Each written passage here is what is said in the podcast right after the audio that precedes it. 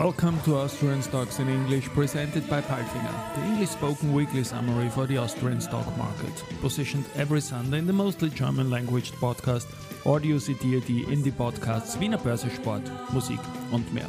My name is Christian and I will be later on joined by the absolutely smart Alison. The following script is based on our 21st Austria Weekly. Week 4 was a very good week for ATX TR, which gained 3.32% to 7,661 points this week, and this means also that we're now in the profit zone 2024. Wienerberger is now 7 days in a row up, and AT&S was last week the best stock from our private investor relations universe. News came from AT&S, Andritz, Vienna Airport, Frequentis, Immofinanz, Semperit, UBM, Kapsch TrafficCom, and these news are spoken now by the absolutely smart Alison.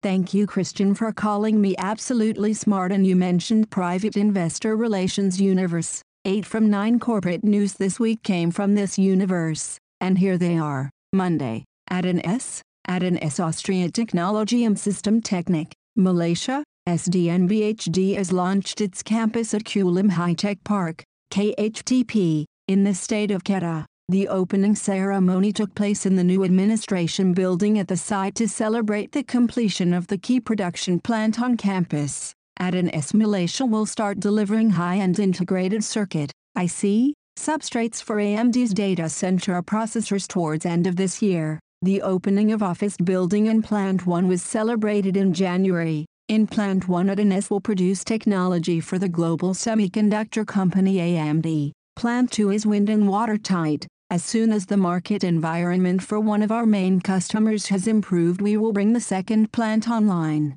AT&S, weekly performance, 9.75%. Tuesday, Vienna Airport, Long-haul flight service at Vienna Airport is continuing its recovery. All Nippon Airways, ANA, Japan's largest airline, will once again link Vienna with Tokyo Haneda Airport as of August 2, 2024. Japan is an important market for Vienna Airport and the entire Austrian business and tourism location. The route will be served three times per week throughout the entire year with a state-of-the-art Boeing 787-9 Dreamliner. ANA suspended flight service on this route in March 2020 due to the coronavirus pandemic and is thus returning to the Vienna airport flight hub. Flughafen Wien, weekly performance, minus 1.18%. Andritz, the Greek company Terna SA, construction branch of GEK Terna, awarded the International Technology Group Andritz a contract for the supply of electromechanical equipment for the new Amfilochia pumped storage complex in the central Greece region.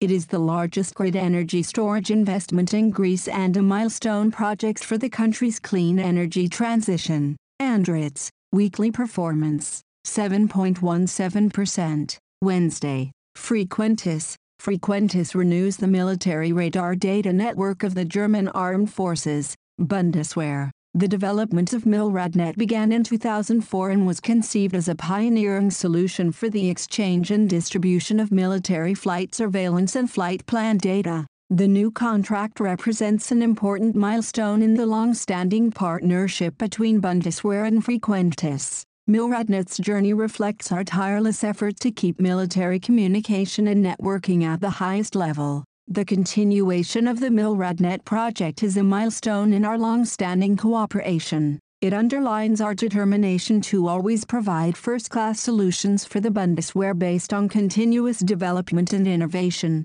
Emphasis is Konstantin von Reden, Managing Director of Frequentis Comsoft GmbH. Frequentis, Weekly performance 1.50%. Immofinanz, Austrian real estate company Immofinanz is continuing to expand its sustainable energy supplies by integrating photovoltaic systems in a virtual power plant. This equipment is located on the roofs of six-stop shop retail parks and generates more than 1.7 GWh of green electricity in total per year. The six new photovoltaic systems in Vienna Stadlau, Stockerau, Langenrohr, Gmund, St. Lawrence and an Efferding are part of a virtual power plant operated by Immofinanz together with Energy Allianz Austria and strengthen internally generated supplies for the Austrian portfolio in an innovative way with 100% green electricity from Austria. The schedule for 2024 includes the commissioning and integration of three additional photovoltaic systems on the roofs of the stop shops in Oberwart and Vienna Simmering and also on the roof of the Vienna Twin Towers.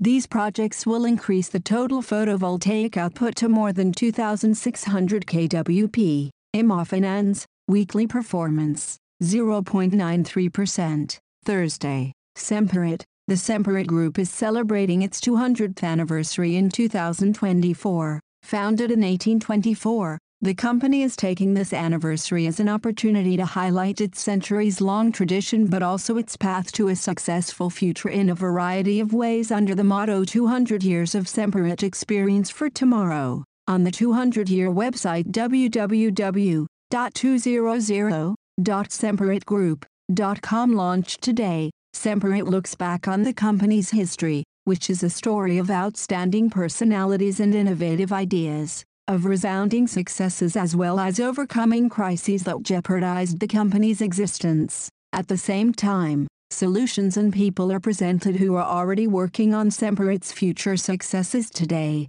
Semperit, weekly performance, 3.45%. UBM, the groundbreaking ceremony for the exclusive HAVN residential and office building developed by UBM Development marks another prominent addition to the Zollhafen Mainz. Located directly on the waterfront promenade of the Nordmole, the project comprises 44 condominiums and 5 office units with a total of around 6,700 square meters of gross floor area above ground. The underground car park has a total of 26 parking spaces, which are pre-equipped for the connection of wall boxes, as well as a bright and spacious bicycle garage. HAVN is scheduled for completion in Q1 2026. UBM, weekly performance, minus 0.92%. Friday, Kapsch TrafficCom, the LA1 tolling facility was officially reopened with a state-of-the-art end-to-end roadside toll collection system, inclusive of the commercial back-office system and enhanced CSC operations by Austrian headquartered Kapsch TrafficCom. Originally established in 2009, LA1 is a strategic and critical transportation artery not only for the state of Louisiana, but for the country, supporting the oil, petroleum, and chemical industries of southern Louisiana. Additionally, while supporting the industrial sector, LA1 is also a key and vital route for those enthusiasts that enjoy what could be described as the best sport fishing areas in the region. Kapsch TrafficCom, weekly performance, minus 3.69%. And now bye bye from Alison. And Christian, we wish you a great week. Hear you next Sunday.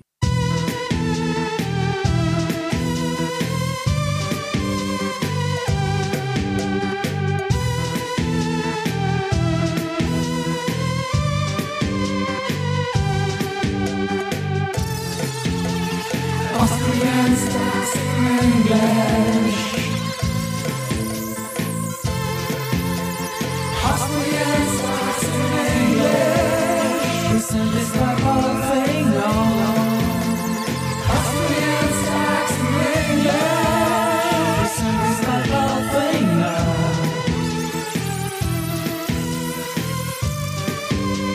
Listen this whole thing on.